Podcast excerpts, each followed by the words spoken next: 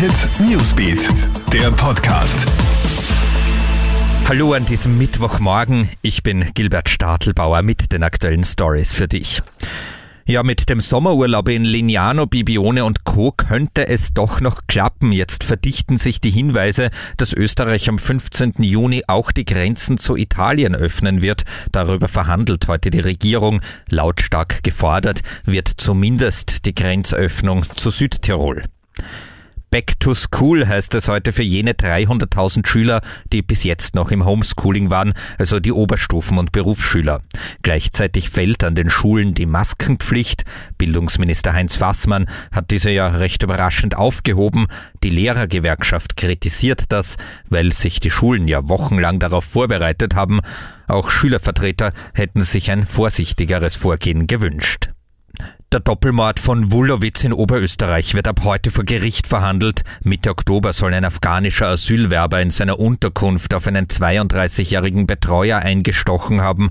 Auf der Flucht soll er einen 63-jährigen Altbauern mit fünf Messerstichen getötet haben, um an dessen Auto zu kommen. Später wurde der Mann in Linz festgenommen.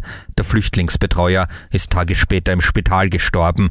Das Urteil gegen den Mann wird für Freitag erwartet. Ein Corona-Fall in Kärnten gibt Rätsel auf. Eine 70-jährige Pflegeheimbewohnerin ist aber einer Routinetestung positiv getestet worden. Rätselhaft ist das deshalb, weil es in dem Heim davor keinen einzigen anderen Fall gegeben hat und auch alle anderen Routinetests dort negativ waren.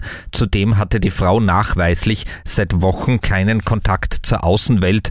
Wie sie sich also angesteckt hat, kann sich niemand erklären.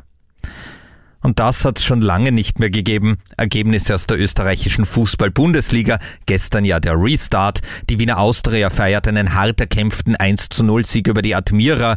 Ein Heimdebakel erleidet WSG Tirol 0 zu 5 gegen St. Pölten und Mattersburg-Altach 1 zu 1. Das war unser Newsbeat Podcast. Unsere aktuellen Stories hörst du auch on air im Kronehit Newsbeat und liest du online auf kronehit.at. Bis zum nächsten Mal. Tschüss. Krone Hit Newsbeat, der Podcast.